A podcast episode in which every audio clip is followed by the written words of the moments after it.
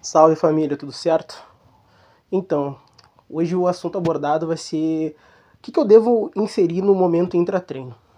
Então, pessoal, não há motivos para a gente alimentar intra-treino, tá? Não precisa tomar BCA, creatina, whey, não precisa se alimentar. Tá, poxa, mas por que, que não precisa se alimentar? Você vê todo mundo fazendo isso e, e geral faz isso. Então, eu vou explicar o motivo que não precisa se alimentar, tá? Pois durante o treinamento, o exercício resistido, tá? Há uma ação do sistema nervoso autônomo, parasimpático e o simpático, tá? O simpático implica o quê? O sistema nervoso autônomo que é relacionado com ações ativatórias, tá?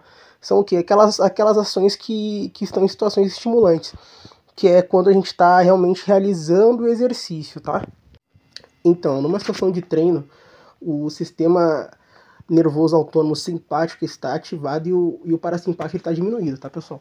Então, com o repouso, quando a pessoa vai lá e descansa, ocorre esse equilíbrio, até deixar o parasimpático sob uma influência, tá?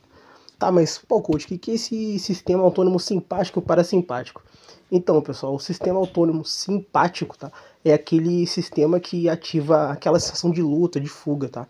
E o parasimpático é aquele sistema da preguiça, do repouso, onde a pessoa tá, tá naquela recuperação. Então, família, durante a, a, a metabolização dos nutrientes, tá? O que é mais importante pra gente é o sistema parasimpático do que o simpático. Por quê? Porque o parasimpático é aquele sistema do repouso, da, da preguiça, tá? Tá, coxa, mas por que, que esse sistema parasimpático é mais importante?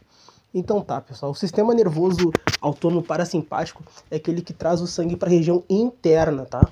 E o sistema nervoso autônomo simpático é aquele que traz que leva o sangue para a região periférica.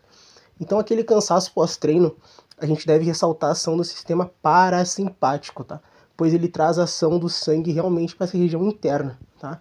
com menos sangue circulante na região periférica, há aquela sensação de preguiça, aquela sensação de realmente cansaço pós-treino, que é realmente quando a gente vê assim, pô, hoje eu consegui treinar de verdade, sair triste da academia, assim, né?